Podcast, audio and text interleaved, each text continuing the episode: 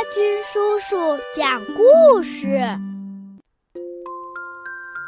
小朋友们，大家好，我是儿童睡前故事主播阿军叔叔。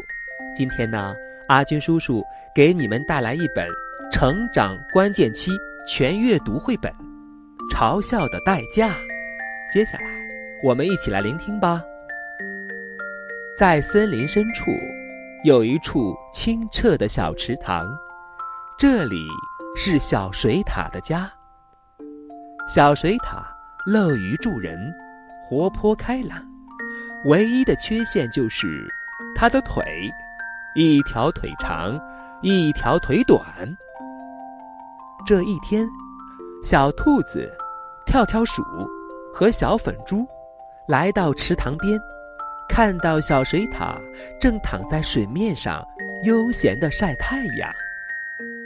小兔子笑着说：“哎呦！”这不是瘸腿的小水獭吗？怎么这么清闲呢？面对小兔子的嘲笑，小水獭并不回应，只是默默地钻进了池塘。小兔子哈哈大笑起来。小兔子，你这样说小水獭，它会伤心的。小粉猪担忧地对小兔子说。小兔子毫不在乎地说：“本来就是嘛，一条腿长，一条腿短。”哈哈哈哈哈哈！这天，小兔子一个人在池塘边玩了好久，钓了许多小鱼，直到太阳下山才回家。小水獭一天都躲在池塘下面，直到看见小兔子走了。才浮出水面透气。第二天，小兔子去找小粉猪玩，发现小粉猪满脸都是红疙瘩。小兔子嘲笑道：“哈哈小粉猪，现在该改名叫点点猪啦。”小粉猪很伤心，因为小粉猪。一直把小兔子当做好朋友，可是他却嘲笑自己。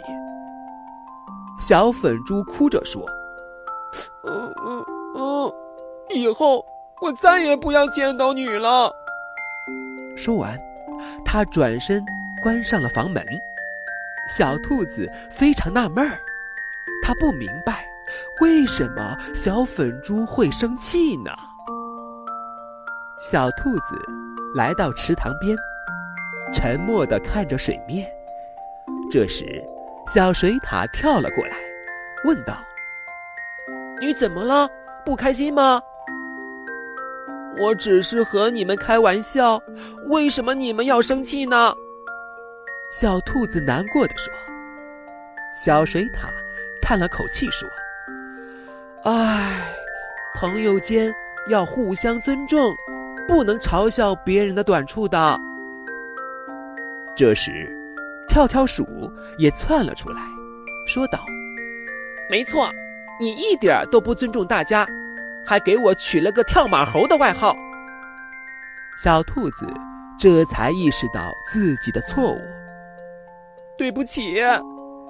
他急忙诚恳地向小伙伴们道歉，小伙伴们原谅了他。现在森林里一片欢声笑语，小伙伴们互敬互爱，幸福的生活在一起。